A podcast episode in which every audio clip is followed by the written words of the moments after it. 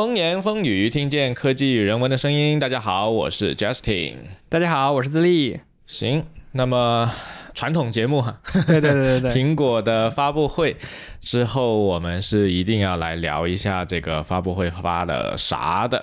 对，而且一般来说，每年的这个秋季发布会都是重头戏发布的时候哈。通常除了说这个，好像 iPhone Ten 是在 WWDC 发布的，嗯，一般来说 WWDC 不怎么搞硬件哈，搞开偶尔，也会搞一搞。对，所以一般来说，秋季的这场发布会是每年苹果的重头戏哈，嗯尤其是 iPhone 的这个升级。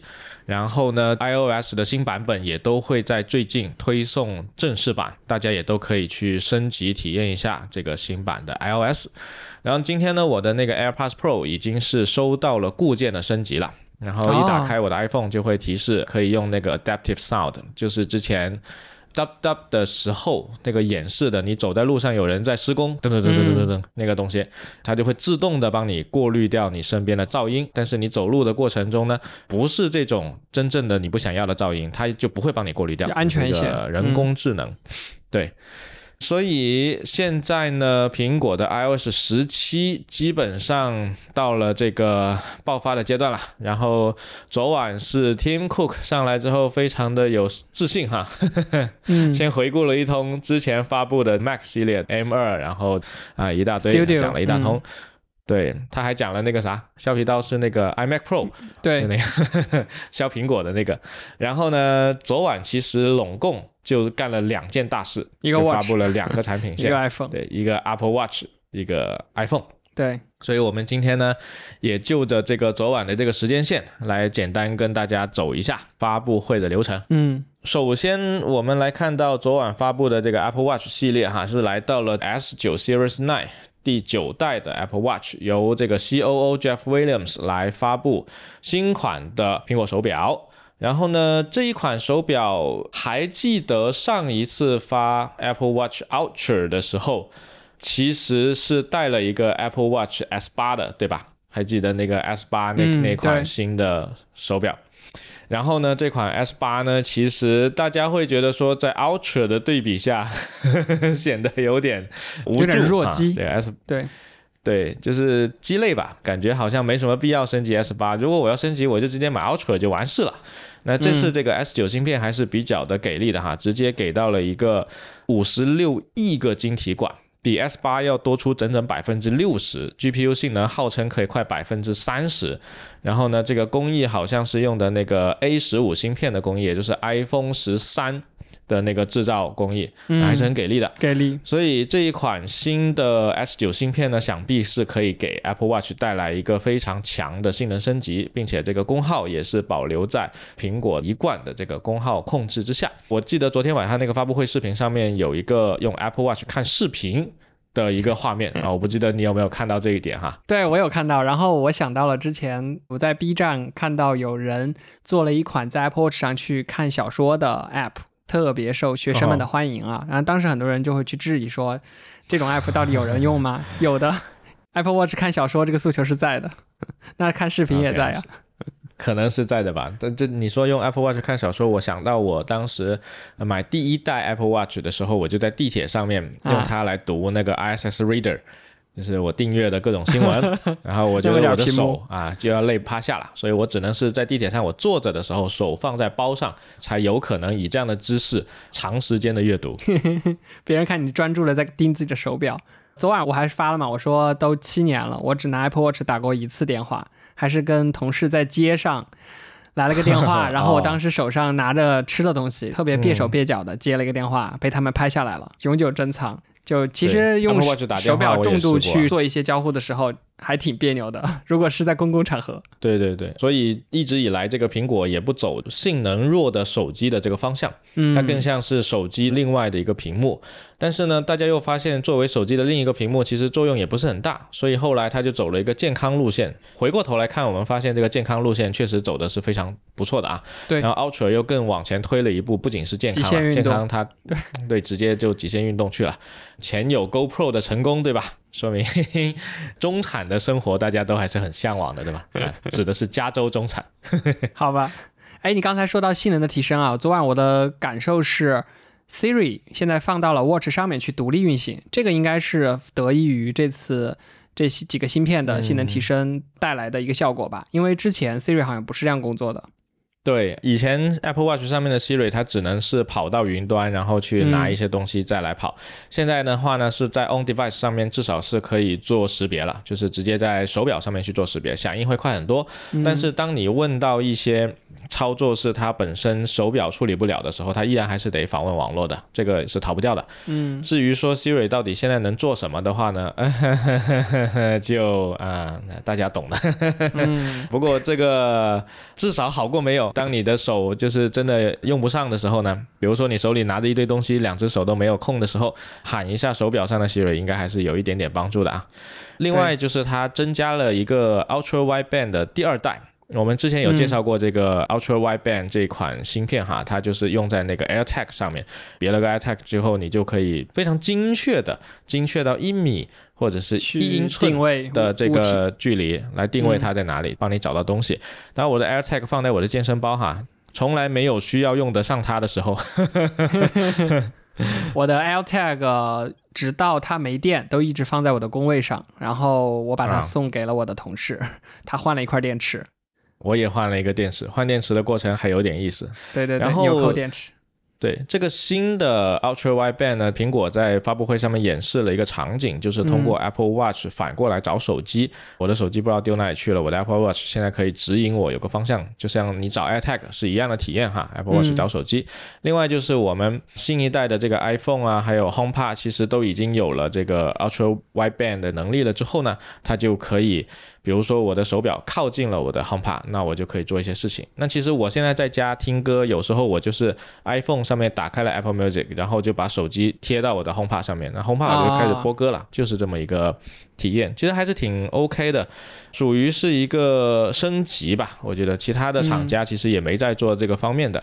另外就是它升级了它的屏幕哈，现在这款 Apple Watch S 九这一款新的手表呢，它的亮度已经可以达到两千尼特，就是在户外的情况下，强光照射的情况下，你的手表应该是能够看得很清楚的。那作为对比，这个两千尼特。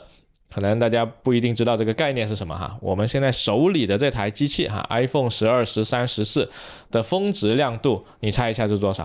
好像是一千吧，一千二百尼特。嗯啊，嗯，然后这台 S 九手表是手机的两倍，还是很屌的。对，OK，徒步的人有福了。户外，不过这是 S 九啊，我们等一下户外还可以讲一下，可以到三千。对。Apple Watch 其实听到这里我都没觉得它有什么厉害的地方，直到它演示了那个跟 Vision Pro 一样的 Double Tap 的那个手势，就是用你的拇指和食指捏一下的那个手势。哇，这个手势真的很帅！哎，你不觉得这个手势就是功夫熊猫最后的那个大招吗？啊哈哈，是不是很像？无极叫什么无极什么什么手，反正我不太记得具体名字了，但就这么捏了一下啊，反派就挂了。OK，然后他的手指就断掉了啊。OK，对，明白。反正我觉得呢，他在。呃，Apple Watch 里面去做这个事情呢，有两个好处，一个就是他们的产品研发，苹果全系列的优点，它都可以应用在任意一个。产品上，这个是只有苹果独家做得到的。像我们上次说那个，对对，我们上次说那个 Vision Pro 出来的时候，我们发现这个头显上面其实集合了非常多苹果其他产品的优点，像什么空间音频，对吧？嗯，像这个超亮的屏幕啊等等这些。那它现在就把 Vision Pro 的那个手势，哎，给用到了这个 Apple Watch 上。另外呢，Vision Pro 还没发售嘛，大家用了这个新的 Apple Watch 之后呢，也可以提前学习一下这个手势，对吧？提前适应一下这个手势，所以这个还是。很很酷的，我觉得如果足够灵敏的话，其实还是挺 magic 的这个操作。对我如果没有记错的话，就是 Apple Watch 上实现这个究极手啊，这个手势的过程好像是用一个新的传感器芯片去做到的，所以其实上一代是做不到的嘛。然后 Vision Pro 好像是用视觉捕捉的方式去拿到这个了，对吧？因为你手上没有东西，有个摄像头，所以我很佩服的一点就是。两个完全不同的这种传感器的方式，然后最后他把体验做到了一致。那确实确实，然后刚才你也说了，这个 Double Tap 它只有双指互点两下的这个手势，它只有在新的芯片上面才有，所以其实是 Apple Watch S9 和 Ultra 二才会带有这个新功能。但是呢，现在已经有些小伙伴在旧的 Apple Watch 上面去打开辅助功能啊，也能体验同款的这个手势啊。当然这个省钱了，省钱了，灵敏程度就完全不同了。但是提前体验一下还是可以的。OK，啊，有兴趣的小伙伴可以打开手表的这个辅助功能。之前不是 Apple Watch 上最火的那个 App 叫空气投篮吗？那如果有了这个动作，是不是可以做一个正念的 App，然后像打坐一样，然后两个手在那里敲？歪歪一下，你想说的是捏佛珠吗？对对，类似的，以后就这样在空气中捏佛珠。那希望它能开放这么详尽的 API 吧。其实 Apple Watch 的 API 一般都比较简单，它应该只会给你结果，它不会告诉你你的手是怎么动的。另外就是我还想纠正你一点呢，不好意思啊，就是正念这个东西呢，它并不是 靠这个，你玩可以，但是正念是就是纯玩纯玩啊。OK，嗯，希望它能够开放更多的 API 吧。但我觉得 Vision Pro 可能会给到更多的东西给我们，但但现在 Apple Watch 的话，我觉得可以不用期待。Vision Pro 倒是还是可以期待一下，毕竟它通过视觉的传感的话，我们的手指对吧？五根手指，然后怎么弯曲的这些，如果它都能给到我，那其实开发者是可以做非常非常多东西在 Vision Pro 上面去的。嗯，不错。讲完 S 九这款比 S 八有大升级的 Apple Watch 手表之后呢，中插了一段跟环保相关的主题。我们知道苹果超环保的啦。对吧？啊，自然之母那是个小剧场，对，那个也是一段 Mother Nature，然后还 Q 了一下他们那个 Ted Lasso 那个 Apple TV 主推的一个电视剧。啊，就是我们知道苹果自从开始主打服务之后呢，它的 service 的收入其实是逐年在上涨的，虽然投入也挺大哈，但是苹果就是有钱任性啊，确实它这次的这个小剧场也看得出来这个制作还是挺精良的，当然 Tim 的那个脸部表情哈。一如既往的优秀，我只能说，就是没有表情。他的演技从第一次开始演小剧场到现在一直都是这样子的，很搞笑。那 anyway，就是苹果这次又一次的在他的发布会里面去宣扬他的环保理念，然后也请了这个 Lisa Jackson 他们的一个专门管环境的一个 VP。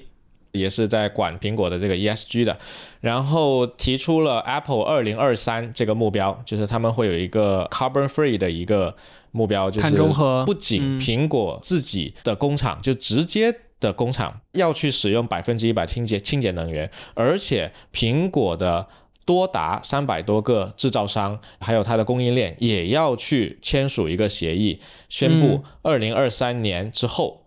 生产苹果产品的这些供应商也都要百分之一百使用清洁能源，这个其实还是很厉害的，很难，对，非常非常难。所以苹果在这个方面做的还是非常的有意思的，而且这也是让我想到了 Tim Cook 的 Apple 和 Steve Jobs 的 Apple 的极大的不同，对吧？嗯，Steve Jobs 是绝对不可能 care 这种东西的，他才懒得去理你这些什么鬼企业责任啊，或者是说我要去帮什么弱势群体啊之类的，但只有 Team 它能够做得到这些，而且 Team 做的还挺好的。然后苹果确实现在站在二零二三年，它的整个公司的体量啊、市值啊、它手里的现金啊、它的名声啊、它能够产生的影响力啊，已经今非昔比了。所以它愿意去做更多的这些事情，其实也非常不错。包括 Mother Nature 那个短剧哈，我看到今天已经有很多人在传播了，就说明苹果充分利用它自己的影响力吧，就是希望做到未来不仅是这个手表清洁能源生产的。而且，当你就是我们用户啊，给我们的手表充电的时候，苹果会去计算你充了多少电，把这个数据收集起来，然后想办法把你充电的这些东西呢，转移到能够去帮助使用清洁能源的企业，就有点像碳中和的意思，对吧？他们有不是有植树造林吗？就是到满世界的各种国家里去救助什么草原呀，还有植一些森林。对，但是我想说，它这个充电这个意思，其实是有一点像碳中和那个概念。就比如说，我开个工厂，那我可能污染了环境，但是我今年的碳排放指标是多少多少吨，然后我指标用完了，那我就去你家去买回来。那么其实苹果相当于是帮我们去买了这一些充电时候消耗的那个那个碳，然后呢，他再想办法转移到其他的地方等等之类的啊。苹果这个事情做的还是。相当的有诚意的。对，并不是说我拿掉一个充电头，充电头仅仅是个开始。然后中插了这个碳中和 ESG 相关的这些话题之后呢，其实苹果全程不断的在说他们有一个什么 carbon neutral 的一个新的那个标志，只要打了这个标志，你这这个就是什么百分之一百 recycle 啊，或者百分之一百清洁能源啊什么的，这个做的还是很好的。OK，那环保主题过后，立马打出了下一张牌。其实昨天晚上在看直播的过程中呢，我就在想这个 S 九哈。放给我的话，我到底要不要买呢？好像也不是很有升级的必要哈。但是如果你给我一个 Apple Ultra 二，那可能不一样了。毕竟我没有买第一代 Ultra，但是你是买了第一代 Ultra 的，对吧？我不会买这个二的，对，因为对我来说没有多少升级。对，那我们来看看打动你的点都有哪些。但对我不一样，首先我没有 Apple Watch。所以我觉得我可以去升级一个 Ultra，然后刚好它又出了个 Ultra 二，对，然后这个 Ultra 二首先它的 CPU 是升级了，它用的就是同款的这个 S 九芯片哈，就是刚才说的百分之六十升级什么之类的。对，另外就是它的 Ultra 二的亮度是目前为止苹果全系产品亮度最高的，直接来到了三千尼特户外，直接亮瞎你的双眼。哎，它。还有一个功能是那个手电筒是依附于这个亮度做出来的功能吗？我还真没有留意啊，应该可能是吧，因为三千尼特确实是足够你用来做一个小手电筒使用的。对，对，很离谱。然后它的整个这个 Ultra 二的电池续航呢，跟上一代其实是一样的，就三十六小时、七十二小时，支持第二代的 Ultra Wideband，就是我们刚才说的那个 UWB 芯片，然后还有那个新的 Double Tap 手势，所以它跟一代的 Ultra 唯一的区别其实就是三千尼特加上 Double Tap。没错。那对于你这个一代用户来说，你当然觉得无所谓啦，这个升级也不是很大。但对我来说是吧？我没有 Ultra，所以我觉得还是可以考虑考虑的。而且其实我要升级也不难，就是买一条新表带就可以了。科技与换壳和换表带为主嘛。可以。那我们来看一下价格哈，这个如果是普通版的这个 Apple Watch 的 S 九，售价是两千九百九十九元人民币开始，然后是九月十四号早上接受预定，九月二十二号就开始发货了。然后 Apple Watch Ultra 二的话呢，售价是六四九九，SE 的话售价一九九九，这个价格。应该是跟那个第一代 Ultra 出来的时候是差不多的，我记得好像差不多 Ultra 就是这么一个价格，加量不加价，对，属于是升级升级，然后没有加价格。当然它本来的价格已经算是挺高了，六千多买一个手表，你又不是什么奢侈品牌，对吧？当然奢侈品牌就更贵了，可能动不动就是两三万起的，就已经算是入门小轻奢了。这个手表玩起来可不是一般人玩得动啊，这个玩不来。所以你要这么想的话，哈。在奢侈品领域，Apple Ultra 已经是连入门都算不上的，那价格还是可以的，是吧？对。OK。好，那这个是 Apple Watch 的部分哈，就发布了两个新的手表。然后接下来我们来看重头戏。其实昨晚的节奏进的还挺快，我觉得唯一的节奏不对的地方就在于那个 Mother Nature 出来，可能有一些梗，纯中国长大的用户不一定能够 get 到。然后你又不看美剧的话，其实有些是 get 不到的。嗯，对。哎，你刚说到节奏，让我想到我，我觉得。最开始稍微有一点拖沓，因为最开始其实讲了一件事情，就是活着真好，就是讲了 Apple Watch 以不同的方式救了很多人的命。对，不过他那个广告拍的还是挺好的，挺给力的，就是抓住了这么一个点。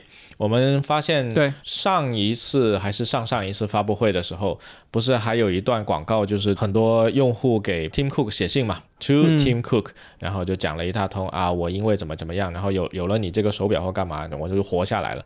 确实每个人只能活一次哈，所以如果说在重要关头这个东西能起作用的话，确实也是 OK 的。这个就见仁见智了，我觉得这个广告。OK，那么聊完了这个 Apple Watch 之后呢，接下来就又来到了重头戏哈，iPhone 的部分。大家都知道今年是要发 iPhone 十五哈，而且这个事先的 rumors 已经是越来越精确了。我发现这几年有没有苹果的保密是不是越来越糟糕了呀？还记不记得我这个 rumors 老早就 期待过好多次 USB 三这件事情，我每次都说 USB C 是吧？啊，到 USB C 对。OK，USB-C 这个事情确实也是，当时是欧盟逼着它要上嘛。但是苹果昨天晚上很好的把这场公关危机吧，应该这么算吧，就给转成了这个苹果的产品升级。对，全线升级成了 USB-C 接口，然后呢，大家再也不需要被 Dongle 给这个烦恼了。但是呢。当年明明就是你搞出来的这个，哎，就 懂吧？就反正是 对 PR 就是这么玩法。iPhone 的话呢，跟去年一样，就是也是分了两条产品线，一条是这个普通线，就是不带 Pro 的，然后另外一条是带 Pro 的。从去年 iPhone 十四开始，iPhone 十四、十四 Plus，然后就十四 Pro 和十四 Pro Max 就分了两条不同的线。跟以前不一样了，我觉得以前的话拿出来一个什么 iPhone SE，然后被人说是廉价版。然后他又解释说，SE 并不是廉价版的意思，等等之类的。其实他现在彻底的分开两条线，我觉得反而是一个挺好的、挺清晰的一个规划，就这两个产品线。然后你反正只要看到只有数字后面没有带 Pro 的，那它就不是一个 Pro 的线。那我觉得也挺好。对。那昨天比较有良心的点是，这个普通线的话，iPhone 十五和十五 Plus 呢都升级成了四千八百万像素的这个主摄。四千八百万应该是去年 iPhone 十四才引入的，而且去年的 iPhone 十四应该是只有 Pro。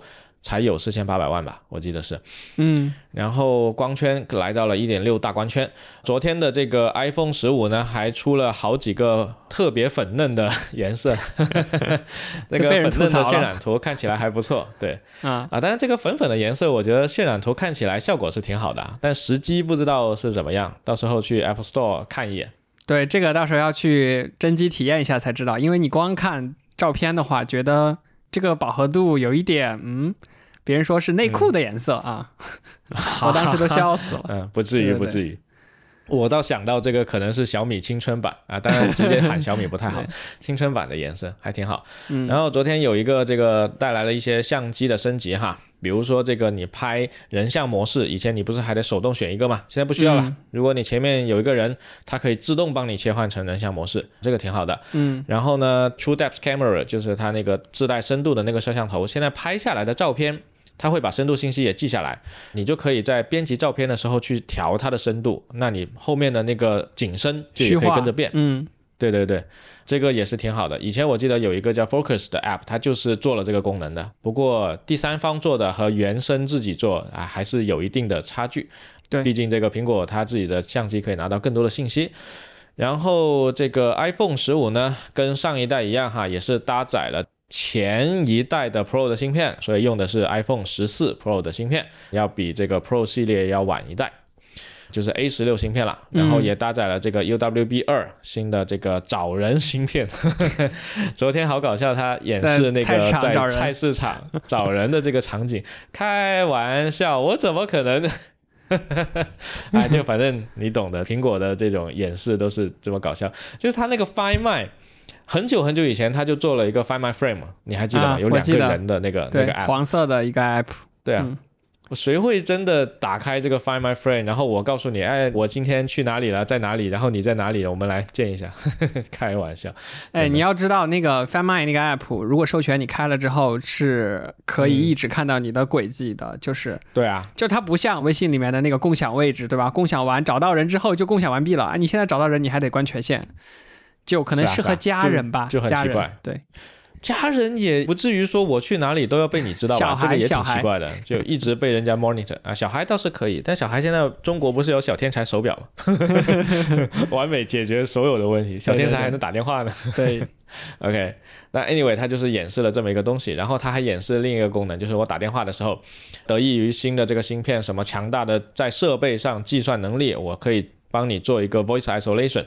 就是你在闹市里面跟我打电话，我帮你把背景音给降噪了，就直接实时的在手机上计算了。但是它这个东西有个不好的，就是你必须 hold on 啊，我把我手机拿下来，然后点一个选一个，然后我再回来啊，我们接着聊天。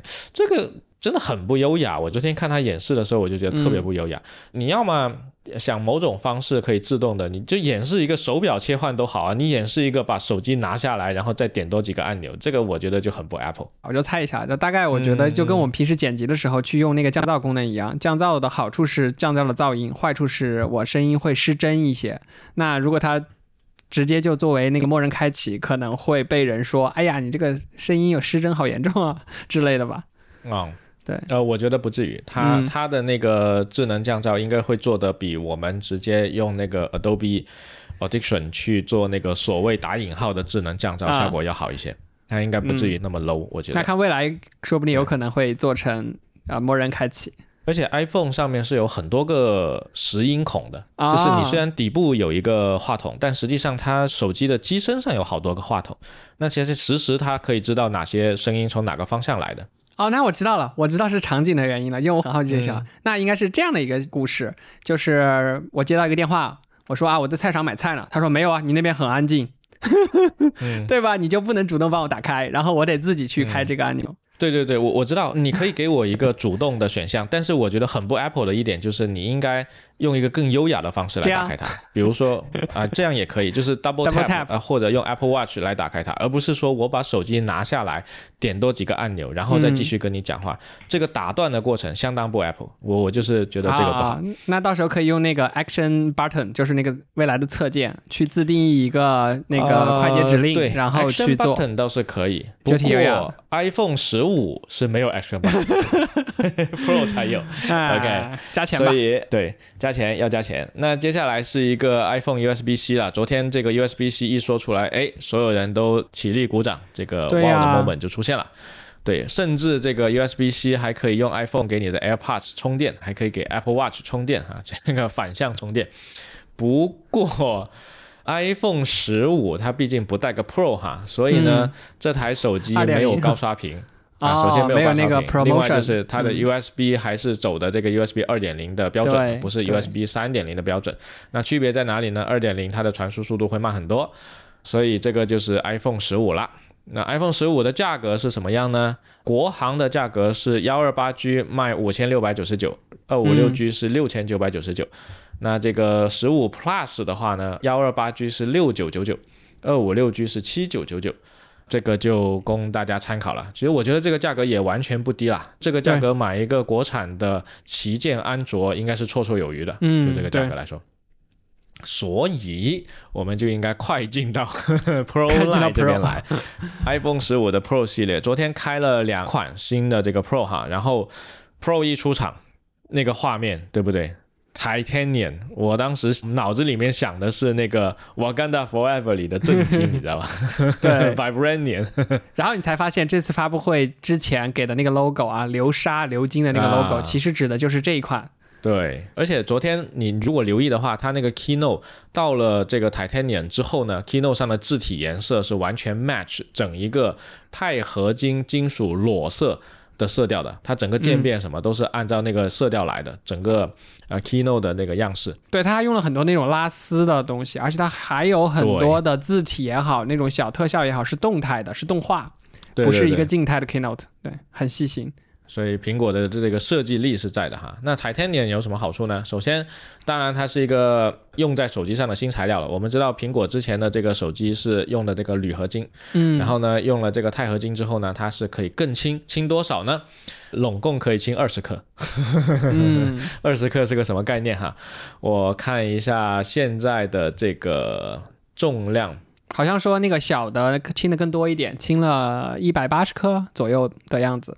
飞 Max，用钛合金的话，它的好处是你的手机可以更轻。嗯 iPhone 十五 Pro 和 iPhone 十四 Pro 以及 Max，它们之间的那个厚度和大小其实相差不大，就几乎是一样的。嗯，但是呢，整体的这个重量呢，这个 Pro 是在一百八十七克，然后 Pro Max 是两百二十一克，其实是比之前的要更轻一些的。然后轻二十克到底是个什么概念呢？我上次拿我的手机去测量了一下，就放在我的咖啡秤上。嗯我手里的这台十二 Pro Max 当时测的应该是两百多克，这次如果能够减个二十克，其实就是相当于减了快百分之十的重量。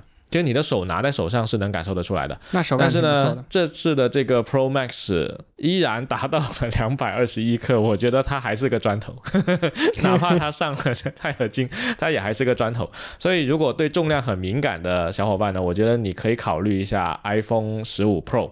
Pro 它是会小一点，六点一寸的屏幕也是 OLED，但是呢，它的重量就来到了一百八十七克，确实是要轻很多的。嗯，这个拿在手上是完全能够感受得出来的。并且这次的屏幕其实有了一丢丢的升级，很削削的升级，就是把那个边框又做得更窄了一点点。然后呢，整个左边的那个静音按钮从三 GS 还是说初代 iPhone 四吧，iPhone 四开始就四之后开始有的，三就是 GS 那个是没有这个按钮的。哎，有和没有是吧？我以为你想说它是那种抠下去的那种设计呢。我发现这个 Switch Button 应该是从第一代就已经有了，只是吧第一代它不是红色的，第一代是黑色的。对，我记得这个东西，因为啊那个对 iPad Touch 也有类似的东西，所以到今年为止，它终于把这个 Switch Button 给干掉了啊！嗯这也就是乔帮主当年留下的东西哈。然后这个 button 干掉了之后，变成了什么呢？它变成了一个 action button，它可以用来自定义成唤醒你的手电筒、唤醒任意的 shortcut，就是那个捷径，嗯嗯，也可以唤醒你的照相机等等之类的，所以它变成了一个多功能的按钮。至于怎么去设置，然后怎么上手呢？这个我觉得可能得真机拿到了之后，我们再体验一下，才知道具体怎么去做。以苹果的设计力，我觉得这个应该会做得很不错的。对以前我用过三星的一台手机 Galaxy Note，好像它就有一个专门的 button，这个 button 是给三星的那个傻傻的 Gatsby 用的。嗯，就那个智能助理，将它傻的智能助理。然后这个 button 呢，它不太能定义各种功能，就是你按一下它就会弹那个助理出来，按两下它会变成另一个东西之类的，就非常的不好用。所以我也蛮期待说，苹果到底如何去把这个 Action Button。跟它实际要承载的这么多的功能去放在一起，到底是双击还是长按，还是以另外的一些方式去跟这些功能做交互？嗯，我上次看了一眼，然后我目前理解它应该是触发到屏幕界面里面的某一个交互，然后在里面把嗯功能铺出来，然后再给你去用下一个还要互去操作再点一。下。呃，应该是这样。不过它估计还是会给你一个 shortcut，就是你可以一步到位，直接选中你最想要的那个。嗯，就是你可能设置其中一个是你默认的，然后我长按或干嘛的就可以直接进，至少要有这个功能。而且大家对这个的追求其实还挺高的。我记得 之前有一段时间，大家喜欢在那个手机后面扣两下或者扣三下，然后去触发一个功能，啊对对就觉得很高效、很好用。其实 Action Button 后面可以结合这个，可能会做出一些不同的效果。我也觉得。然后现在它这个 API 还不确认到底是不是开放的，但如果我们是接入了这个捷径的话，就任意一个 App，它如果接入了捷径，那用户其实是可以通过 Shortcut，就是那个捷径去打开任意一个 App 的任意功能。所以它应该目前是通过这种方式去做的，但我倒是期待未来它这个 API 可以开放给更多的 App，就比如说我可能双击这个 button，然后用户可以设置为进入到我的 App 里面去做一件特定的事情，它相当于嗯是一个更快的快捷操作。对，期待一下。刚才讲了这个 iPhone 十五哈，最大的外观上的变化就是使用了这个 Titanium 钛合金，所以整个如果我们买的是这个裸色的颜色的话，应该是全新的一个颜色。然后呢，它的性能升级也来到恐怖的三纳米工艺。我们之前有提到过嗯这个纳米，对，五纳米工艺到三纳米工艺。虽然说这个纳米已经不再是代表 CPU 的那个什么门之间的真实距离了，但是呢，苹果这次在发布会上面提了一句话，说有部分的器件，它们最短的距离只有十二个硅原子那么宽。哇，用原子来度量这个距离是非常可怕的。这个工艺简直离谱了，这就意味着说，我们之前不是说那个光刻机那个东西很难做嘛？这个技术是很离谱的，因为你稍微有一点点轻微的震动，其实对于这么微观的一个世界来说，就已经是一个巨大的地震了。所以你要去生产这块 CPU，这个技术含量是非常非常高的。然后得益于这个新的工艺，也是全球唯一一个使用三纳米工艺的量产的 CPU，它的晶体管数量来到了恐怖的一百九十亿，然后这个可能就是人类能够做到的这个物理极限了。下一代就、看它 能鼓捣出什么新型的，对，这个应该是真的是极限了，它到时候不太可能再往下突破了，所以那股价怎么办？就得看这个 CPU 的架构怎么往上再改一改。嗯，对不过呢，苹果当然也不担心哈，它现在的这个 A 十七确实是领先于竞争对手非常非常大的距离哈。竞争对手目前在追赶的是什么呢？是它的 A 十六芯片啊，这个 A 十六芯片就是去年发布的那款嘛。然后想要赶上 A 十六，估计都还有好些时日，更别说这个三纳米，台积电第一个搞出来的。整个 CPU 的设计呢，还是两个性能核心和四个能效核心。然后这个神经网络的 engine 呢，也做了一些相应的提升啊，会有两倍性能的这个提升，相比于 A 十六芯片来说。同样的，也还是具备了一个 ProRes Codec 的一个专属芯片。所以，我如果是像影视飓风之类的非常专业的这个影像使用的话，是非常棒的。然后就来到了这个 USB 三点零。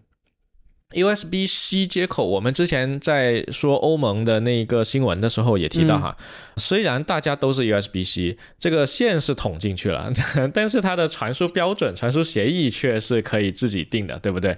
对。那这个目前来说呢，只有 Pro 型号可以支持 USB 三点零传输标准，这个标准是可以来到恐怖的十个 Gigabyte，十个 Gigabyte 就是十 GB 每秒的这个传输性能，还是非常可怕的。其实我更想知道的是，我能不能用我的 MacBook 的那个线捅到这个 Pro 里面去给它充电，以及我能不能用 iPad 的那个线去直接去使用，以及我能不能用非苹果的线去使用？它有没有在里面放芯片嘛？对吧？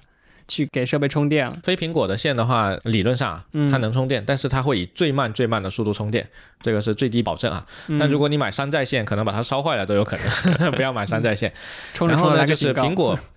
对苹果自己的线呢，首先它一定是支持这个 USB 三点零传输标准，但是不代表你的线就能用 Thunderbolt。Thunderbolt 是另外一种传输标准，跟三点零是并行的。所以，比如说我举个例子，我家有一台显示器，然后我想连这台显示器和我的 MacBook，然后做一个五 K 的这个显示，我需要特地买一条能够支持 Thunderbolt 四标准的一条线。光这条线大概是才多少？不到一米吧，差不多一米左右那么长，就这么短一根线，花了我三四百块人民币，离谱。是的，所以如果你要买一根支持 Thunderbolt，然后能连你的 Mac，然后连你的手机的线，啊，这个就有点可怕了。嗯，至少 USB 三点零在 Pro 上面应该是 OK 的。对，所以这个苹果是吧？光卖线又赚麻了，对吧？这个虽然。让他改 USB-C，但是还是赚麻了呀，还是逃不出他的掌心。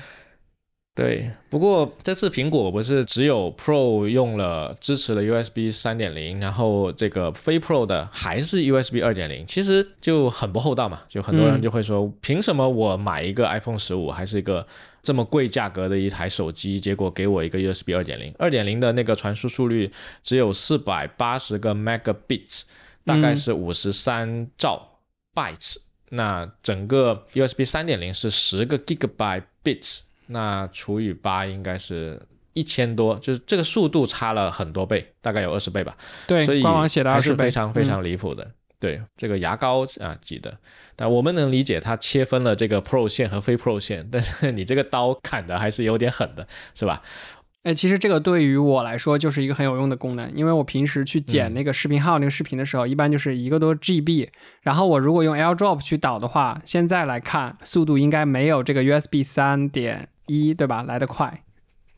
因为它可以直接当成一个外接的这种移动硬盘啊，都不叫 U 盘了，它的容量其实是媲美移动硬盘的。对，没错。那你刚才提到了 USB 三点一，对吧？嗯，这个又是另外一个故事了，我们这里就不展开了。就 是现在它已经改名为 USB 三了，连点零都没有了。好，本来是叫点一点二，然后现在又删了。Anyway，这是另外一个傻逼故事，就是 USB 这个标准真的是离谱的很。然后接下来就来到了这颗芯片的一个。GPU 大升级，苹果自己说是 groundbreaking, brand new, the biggest changes ever 啊，extraordinary, incredible。那这个 GPU 为什么说是有一个超级大的升级呢？其实它带来了非常多的这个桌面级的改进。应该说它这个升级，我觉得是比前面刚才说那些 CPU 啊、三纳米那些的升级跟竞争对手比起来啊。GPU 这个差距要拉的大的太多了。嗯我们知道，大家去测这个手机性能的时候，经常拿原神来跑分嘛。昨天晚上，这个原神的王蒙，就米哈游的技术负责人，好像也就上台啊，讲了几句中文，好像这是第一次有在苹果发布会上面讲中文的中国人，对，给足了面子。前阵子那个 Tim Cook。对啊，Tim Cook 来中国的时候，不还去见了米哈游嘛？你还记得吧？所以就是这一次合作嘛，对吧？呃，也不能这么说天赋可能类似还更像是一个呃巡礼。那这公司级别的合作肯定是一直都有在聊的。嗯，所以来到了 GPU 这个部分呢，它给出了一个 Pro Class 的 GPU，它显然就是为了要拿来告诉你我的手机玩游戏杠杠地。那么它搬出原神来，然后还搬出了生化危机，说生化危机的下一个版本以及刺客信条的这个幻影，还有死亡搁浅导剪版，全部都宣布将要上线 iPhone 十五。其实这些游戏全都是桌面游戏。嗯它的操作是有一定难度的。如果你不是用游戏手柄或不是用鼠标键盘来玩的话，我相信玩的还稍微有点痛苦，因为它不是专门为手游而设计的。但是呢，苹果搬出这些游戏来，并不是说他们专门为手游优化，而是说我来秀肌肉的。我就是能能够做到一个桌面端的啊，桌面端的游戏在你的 iPhone 里面跑，它就是来秀肌肉的。然后为什么搬出米哈游呢？这个也很好理解，米哈游现在的原神和星铁，对吧？整个营收我们有目共睹。你不是经常玩手游嘛，对吧？对，现在手游我来考一考你哈，这个考的不是特别对等，因为我查了数据你没查，我就考一下你吧，你猜一下，在全球手游收入排行榜里面 Top 三分别是哪些？Top 三就原神啊占一个，然后有一个叫什么 Pokemon，Pokemon Go 算吗？手游啊手游 Pokemon 也是啊啊啊对，但 Pokemon Go 不是收入排行榜前三，啊，那另外两个我不知道了，另外两个是谁？排行榜第一是王者荣耀。一个月二点五一亿美元收入啊，嗯不是利润哈、是收入。排行榜第二是 PUBG 吃鸡，排行榜第三是原神。对，然后原神其实已经是可以看到它在国内的收入已经是超高了，然后国内大概占它收入百分比的百分之五十吧，所以它海外市场也占了它百分之五十的一个收入。米哈游在去年的营收大概是两百七十三亿人民币，然后净利润去到了一百六十一亿，我操，这个还是相当离谱的，这个厉害。那你想象一下嘛，他的收入这么高，对吧？要分成的，其中要分很大一部分给苹果的。对 对对，呃 所以这个米哈游确实是一个现金奶牛，对于苹果来说，所以把游戏做好才是这个营收的相当大的一个部分。所以呢，其实无论是 iPhone 还是说 w 这一次发出的那个 macOS 的 beta 里面，不是有一个 Game Porting Toolkit 吗？你还记得吗？就是那个在新版的 macOS 上面有一个可以直接把部分 Windows 平台的游戏通过移植过来 Game 嗯对 Game Porting Toolkit 的方式去把它移植过来，而且这个好处是开发者不需要做任何修改，然后你用了这个工具直接就能跑。嗯。但是呢，它这个工具目前来说不是说面向于我们消费者玩家的，它主要还是面向开发者的，就是希望你跑一跑你的游戏在我们 macOS 平台上面，就是有一点像你知道那个 Linux 桌面版有一个叫 Wine 的吗？就是把啊、记得 Windows 的、虚拟机，嗯对对，有那么一点意思吧，就是把那个 Windows 的东西在 Linux 上面直接跑嘛。Game Porting Toolkit 有那么一点意思，就是类似的做法。我把你的嗯游戏拿过来，然后你直接在我的 macOS 上面去跑，据说效果还不错。只要你跑的不是那些什么特别吃性能的大作，其实还是能够跑起来的。我觉得这个点非常重要，因为 macOS 的游戏生态它并不是说就它游戏太少了。支持 macOS 原生的实在太少了，然后以前是说 Mac 根本不重视游戏，然后现在有了 M1 芯片之后呢，哎，发现这个 GPU 可以用来支撑很多大作了，对吧？所以《生化危机》也在 Mac 登录了。但是你让一家大公司去把《生化危机》给你移植一遍，重做一遍肯定不行。对啊，那大公司可能像卡普空，他还合作合作，我给你搞一个可以，但是你让那些独立游戏工作室怎么搞？所以最近那个 Street 就是那个猫视角的那个迷失、嗯那个游戏啊，独立游戏工作室做的。个，嗯，啊、也不那么赛博在城市里赛博嘛庞猫吧 赛博朋猫。那个猫的那个游戏，它宣布了后面也会去上架 iPhone 十五，但是呢，嗯你让更多的小的独立工作室，你看 Steam 上面有大量的游戏，其实根本没有那么强大的这个资源能够去就是跨平台放到你的嗯 macOS 上面来的。但现在你官方提供了一个 Game Porting Toolkit，那他们就可以用一个比较少量的适配的工作去上到你的 macOS 平台，然后如果还能赚个钱，那就更好了，对吧？所以这其实是非常有助于苹果未来的游戏生态的，这个我还是挺看好的。对，哪怕说他现在说出来的这些。大作哈，我本身是喜欢的，但是我并不觉得在 iPhone 上面玩这些游戏会是它最好的一个体验，这个应该是有目共睹的啊。然后原神其实我也不玩，星铁我也不玩，我只是说他们非常火，所以我去研究了一下，看它到到底是一个什么样的玩法。我还是个人更喜欢像生化危机、刺客信条这种三 A 的玩法，但是呢，这类游戏它又不适合在 iPhone 五十五上面玩，所以我会期待说，比如说像任天堂。或者比如说最近的那个星之海，类似这样的一些更适合在移动平台或掌机平台上面去玩的游戏，出现在 iPhone 十五上面，这个我觉得是更适合这个平台的。哎，我觉得像任天堂的塞尔达这种在 iPhone 十五上跑，那绰绰有余啊，也不知道 什么年什么月可以玩到这样的。首先确实是绰绰有余哈，然后什么年什么月可以玩到呢？首先官方绝对必不可能出，但是如果过两年有人去越狱了这个 iPhone 十五，然后给他搞一个啊模拟器，这个我觉得是可行的。任天堂的一向来的作风就是我自家游戏。我要卖主机嘛，对吧？自家硬件，对对。然后最近有个小道消息啊，说这个新的任天堂的这个 Switch 第二代准备要出了，这个硬件升级看起来还不错。当然跟这个 iPhone 十五没得比了，人家 十五是这个业界领先，对吧？但人家好歹任天堂这次给出的配置，比他七年前那个 那个老掉牙的那个芯片要好太多了，所以我觉得还是期待一波这个 Switch 第二代，好吧？嗯。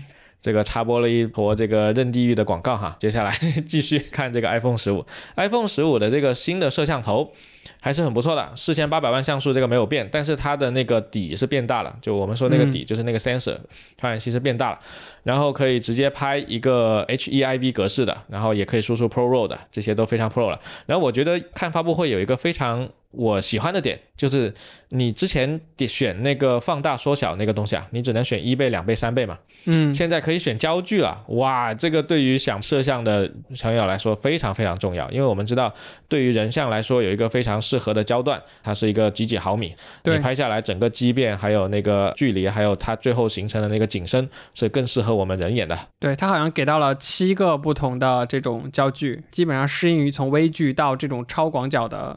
各种场景的切换，对，反正就是我看到它这个原生相机有这个小功能，自己觉得还是蛮开心的。然后呢，就是这个新的长焦摄像头 Pro Max 是提供了一个非常变态的120毫米焦距五倍变焦，是目前来说光学变焦最长的一个手机摄像头了，非常的离谱啊，五倍变焦。之前的十四 Pro 好像只有三倍，就是光学变焦好像是三倍的，非常的离谱。我觉得呢，买 Pro Max 的唯一原因就只有这个了，其他的没有了，对吧？你如果想要这个拍鸟的摄像头，你就买 Pro Max；但如果你不需要这个拍鸟的摄像头，那 Pro 也是挺好的。我现在就期待哪位同学买了十五 Pro Max 之后拍一拍月亮，我看是什么样的一个状态。拍月亮，拍鸟吧，拍鸟吧，拍月亮只能靠那个拍内裤的那个手机厂商。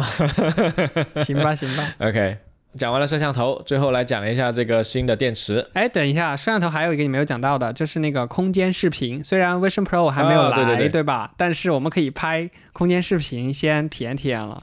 对它现在，呃，我们注意到哈，上一代的 iPhone 的摄像头，把它不是三颗摄像头布成一个三角形嘛？对，它那个三角形是有一条边它是垂直的，但是这一次呢，它把那条边给它打成了水平的，就让这两个摄像头可以同时在水平位置一起拍摄，那它就可以拍摄全景照片。全景照片还有全景影片，同时拍摄了这些照片和影片之后呢，未来我们在 Vision Pro 里面就可以沉浸式浏览我们的照片和影片了。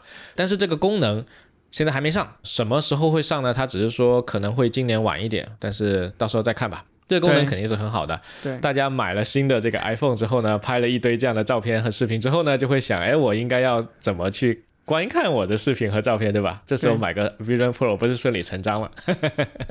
对，我觉得至少这个东西拍出来的这个可能一张图片，我觉得能到一百兆左右的样子，因为它存的信息可能会更加多，四千八百万。对对，确实，而且它这个摄像头有点太高清了。对对对。然后我其实我在想，因为以前我玩过那个 Google 的那个 Cardboard，就是嗯最简易的方式去获得一个三 D 体验的那个 VR VR。然后如果这个拍的视频可以做在电脑上做分屏，然后你带个 cardboard，、嗯应该也能看到一些 3D 的效果。对，肯定是可以的，肯定是可以的。对，因为现有的那些 VR 的头显嗯都能够支持。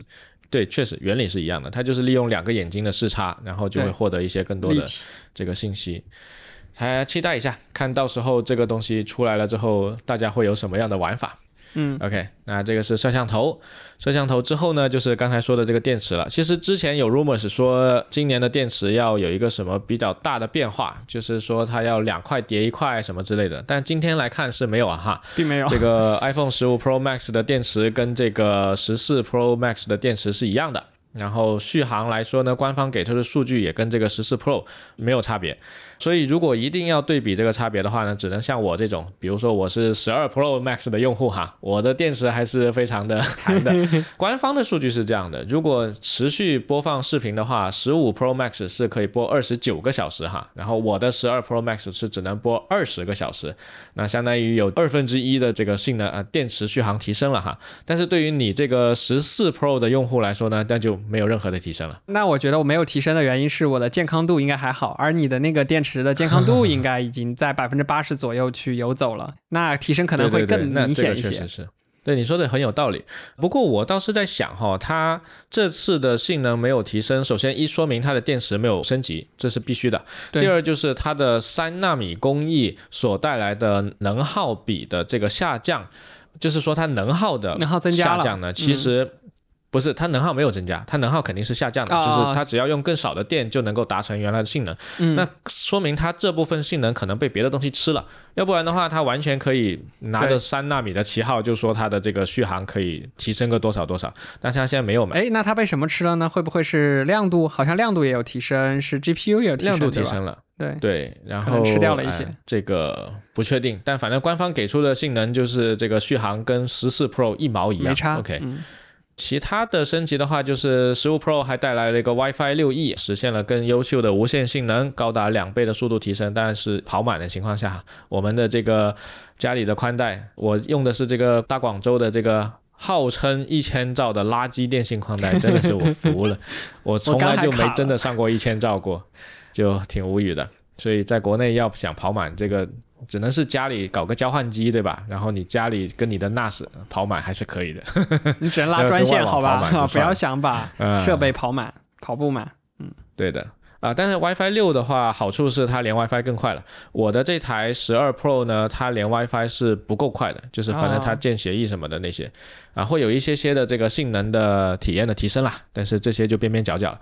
所以总的来看啊，我们再回顾一下整个 iPhone 的升级，它都有哪些亮点？嗯，一个是摄像头的升级，虽然说分辨率没有大的升级了，去年是一口气升到了四千八百万，这次是没有了。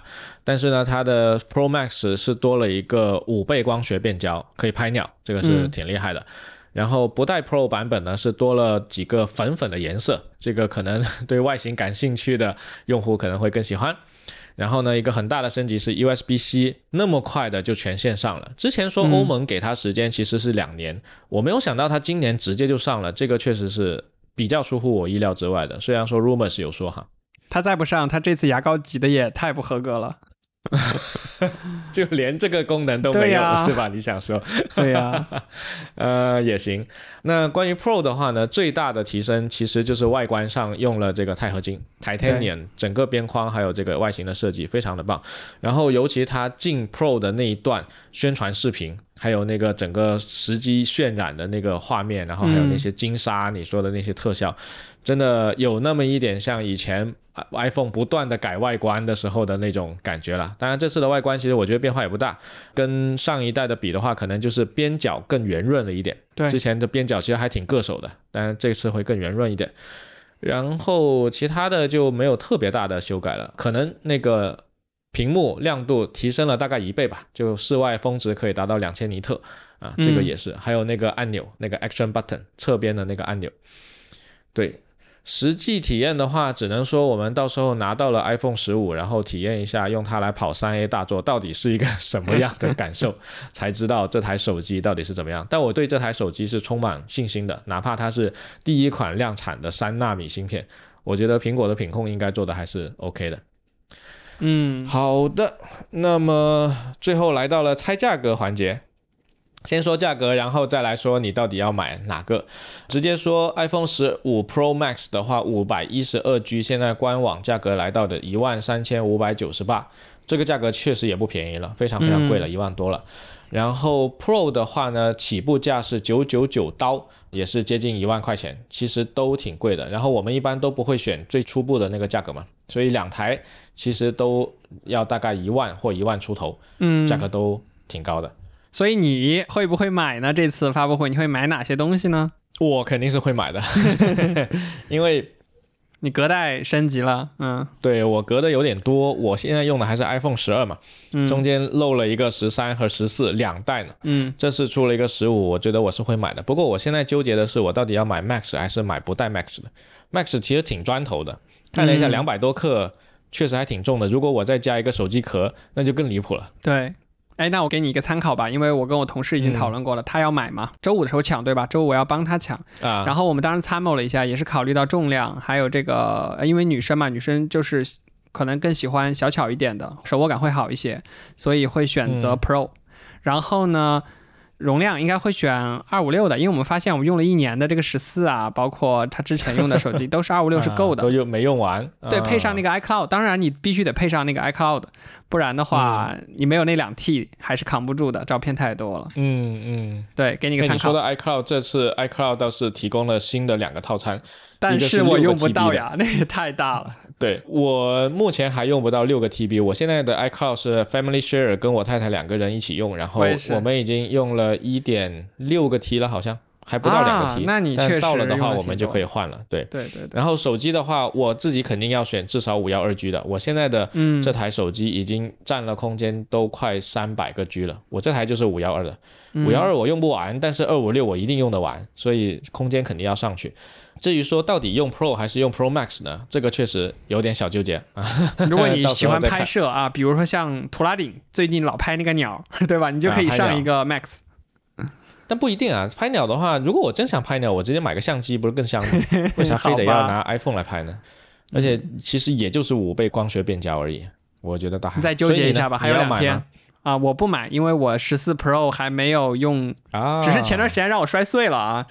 他可能想要换，我就是不换了啊，因为今年没有出新的这种硬件上就是很创新、很创新这种功能，就像灵动岛刚来的这种啊，因为今年灵动岛反而是下调到了这个十五的其他系列都有了。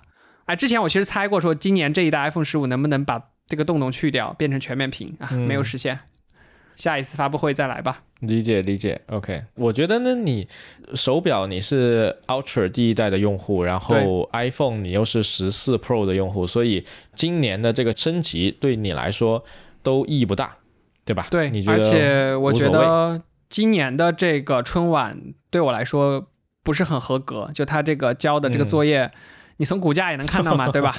不是很买账，买还好啦，觉得挤牙膏挤的有一点少。嗯，我倒是从这个新材料的方面嗯觉得它这个新材料的探索还是挺好的。然后目前来说，全球设计最好的一家量产的产品的公司，除了苹果无出其右了，我觉得是。然后还愿意去探索这么多的新材料，这个当然是非常好的。对我是这样看的，嗯就是你类比一下上一次发布会，灵动岛出来之后引起的这样一波，就对这样一个创新技术啊，把这个一个缺陷变成了一个 feature 的这种。感觉这个讨论，嗯以及昨天晚上或者到今天这些科技媒体，我们甚至没有什么谈资，对不对？没有这种 wow 的一下的东西，可能就那个手势。你要这么说也是吧，但我反而觉得说灵动岛本来它就是一个掩盖做的不好的东西的一个东西而已，所以我、嗯我一直从来没有觉得过灵动岛是一种创新或怎么样的，它就是在掩盖它那个做的不好的那个洞。确实，对啊，所以我从来就不买账它那个灵动岛这个东西对我来说一点都不激动。你即将拥有。啊，对，但是呢，现在他给那个 Titanium 的这种新的材料，然后又说它这个 GPU 升级了，那我倒是还想体验一下。只是说我可能没有那么多的需求要长时间的使用到这些东西，嗯，所以我完全能够理解你说的那个没有什么特别大的升级。对我来说，其实我可能甚至都完全用不上，对 对吧？对对也是一样的。我很好奇，那个 Titanium 这个新的嗯材料跟我们现在用的这个 MacBook 的这个，这是铝合金对吧？啊我们 MacBook 是铝合金的，对。哎，那下一次发布会挤一挤牙膏，MacBook 也可以升级为 Titanium，然后出一个 Pro 什么玩意儿的，对不对？啊，完全可以啊，明年再出一个嘛。而且它这个材料现在已经说了是百分之九十五吧，如果我没记错，九十五是完全的那个 recycle 的。这个材料其实在 Apple Watch Ultra 第一代的时候就用上了，那个表壳就是 titanium 的，但是当时还没有达到百分之九十五的全回收，现在是可以的。所以苹果还是很强大的，厉害，它的整个供应链的这个掌控。Anyway，对我来说呢，这种隔代升级用户啊，我我觉得这是我还是可以接受的，我愿意买账。然后你们都不去买，那我就更开心了，没人跟我抢，命中了你。所以你不仅会买一个十五 Pro 或者 Max，还会买二代的这个 Ultra 手表。Ultra 的话就看看吧，就是如果还想买的话可以买，但是那个 iPhone 应该是确实要买的。嗯，而且我现在的 iPhone 已经卡成 PPT 了。啊，这个库克 每年都给我按了一个按钮，对吧？那个性能降百分之二十，那已经降了三年了。哎，我最近听到最多的反馈就是这个，包括手表啊，就是快到发布会的时候，大家手表莫名其妙的电量就开始不足，然后手机就开始卡。如果大家都有这样的感受，请把这个打在我们评论区的公屏上啊。行行行，好，那么这次的发布会就发布了这么多的内容了。然后呢，发现哈，这个白头发帅哥 Craig 这次是全程没出现哈。WDC 的时候他不还出来弹吉他了吗？而且还是现场。然后那个会后的那个 Bush 也去这个现场弹了，Phil 也没有出现。嗯，之前 WW 的时候，Phil 还会出来介绍一下整个 camera 系统是怎么升级的等等之类的。Phil 这次也没出现，只能说这一次的发布会可能不需要这两位帅哥了哈。然后期待下一次的发布会吧。这次现在是九月十三号嘛。往年苹果有时候会在年底之前清一波库存，build 一下就给你 来一个新的发布会。嗯，我们期待一下，看十月、十一月有没有可能它 build 一下来一个 iPad 的清库存，这个不好说啊。对，后面说不定可以 build 一下来一个 Vision Pro 的这个期货发布会啊。啊，那这不至于。我觉得他从 W 开始之后呢，其实这一次的发布会也已经不断的在提 Vision Pro 了。啊，对，保持大家的热度嘛，就是他还是不断的在提。这个期货发布会没必要专门开了，就 等到他明年真的能够量产一百万个 Vision Pro 再说吧。我觉得他明年第一年产能肯定很糟糕，就像 PS 五一样，第一年根本供应不了那么多货，到时候就彻底缺货，连开发者都满足不了，才是比较常态，我觉得。OK，一不小心聊了这么久哈，内容还是非常的丰富的。对对对，所谓的这个骂也没得升级的东西，我们都聊了这么久，我们可真是个话痨啊！厉害了。好，那么以上就是本期节目的全部内容了。如果大家喜欢我们的节目的话呢，请不要忘了点赞、转发、收藏。你们的关注就是我们更新的动力。好的，那么苹果的发布会今年是如愿的发了两场，我们之前还怀疑过有没有可能中间再多一场，结果没有。那么我们期待一下，看年底的时候会不会 build 一下，苹果又来一场发布会。有的话我们就加更。OK，那我们下期节目再见，拜拜，拜拜。